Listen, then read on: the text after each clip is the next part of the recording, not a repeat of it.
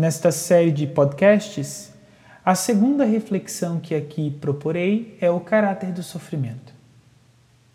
Algo de inesperada importância que a arte pode nos fazer, juntamente com todo o processo terapêutico da psicanálise, é ensinar-nos a enfrentarmos os sofrimentos. A partir da obra de Richard Serra, em especial a obra Fernando Pessoa, que se encontra na Galeria Britannia Street, em Londres, podemos contemplar uma possível e encorajada forma de enfrentar o sofrimento.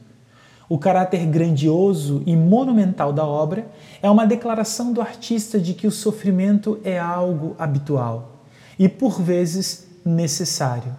Nos faz perceber que o passo inicial para o enfrentamento do sofrimento está em reconhecermos a legitimidade das mais sombrias e solenes emoções.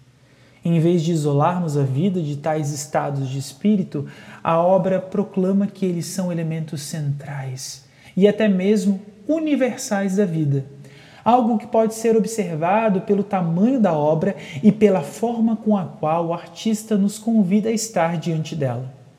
Quando estamos tristes, participamos de uma experiência que necessita ser venerada, tal e qual o monumento do artista, com suas cores sóbrias e sombrias, nos convida. Na obra de Richard Serra, podemos ser levados a contemplar seu sentimento de perda e de decepção, mas ao mesmo tempo também de esperanças frustradas e de dor com a sua indignação, porém de maneira digna, porque o sofrimento tem sua dignidade, segundo o artista, na própria constituição da vida e até mesmo na obra podemos ver grande parte da realização artística na obra com o sofrimento sublimado.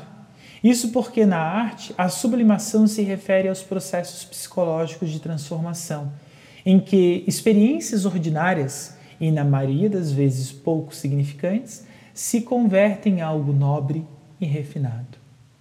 Muitas coisas tristes ficam piores e muitos sofrimentos, quando achamos que somos os únicos a sofrer, se tornam algo universal. Somos tomados por um sentimento de desgraça, muitas vezes, ou como se estivéssemos amaldiçoados.